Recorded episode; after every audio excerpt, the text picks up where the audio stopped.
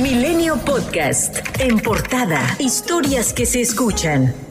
En 2013, Rafael Caro Quintero solicitó al entonces presidente Enrique Peña Nieto interceder por él para obtener su libertad a través de una carta que le habría sido entregada por el ex gobernador de Jalisco, Jorge Aristóteles Sandoval. Seis meses después, el capo sinaloense salió caminando del penal de Puente Grande. Esto de acuerdo con Elizabeth Castro Cárdenas, directora operativa de la industria jalisciense de rehabilitación social, quien aseguró que ella entregó la carta de Caro Quintero al gobernador para que a su vez fuera enviada a Peña Nieto. Como tantas otras comunidades en la zona serrana de Choix, San Simón está tomada por el crimen organizado. No por nada está dentro del Triángulo Dorado y quizá también por eso Rafael Caro Quintero se sentía seguro escondido ahí. Como si no fuera suficiente, el camino prácticamente inaccesible, el narco convirtió estas rancherías de Sinaloa en pueblos fantasma, desplazando a cientos, según cuentan pobladores de localidades vecinas. El halconeo domina. Para Oscar Ramírez, sacerdote en Choix, Bacayopa es la comunidad serrana más pesada que le ha tocado visitar de las rancherías a su cargo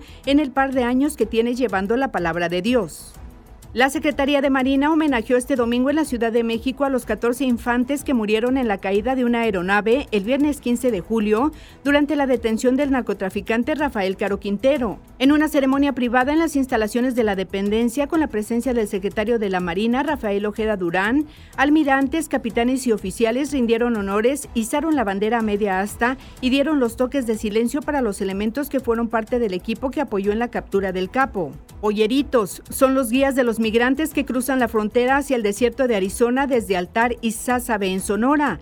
También son menores de edad jovencitos reclutados por los traficantes de personas conocidos como polleritos, un fenómeno que ha proliferado en esta región, la más mortífera para el cruce en busca del sueño americano. Tienen entre 12 y 17 años y si son detenidos por la patrulla fronteriza son regresados a México sin ser procesados como traficantes de migrantes, aseguran los grupos humanitarios que los han observado operar. La estrategia del gobierno de subsidiar los combustibles ayudó a que México se ubique entre las 10 naciones con la gasolina más barata en América y la número 44 en el mundo, según la plataforma Global Petro Prices.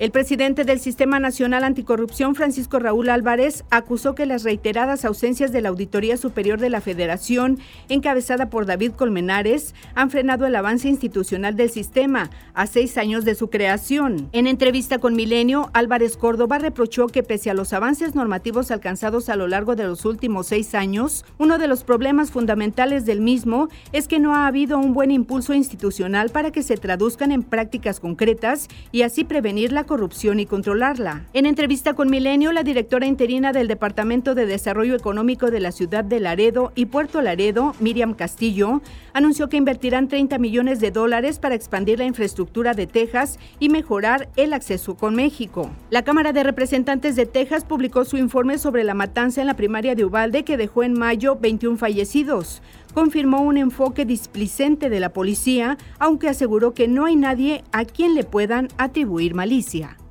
Le informó Gabriela Pérez Javier. Milenio Podcast.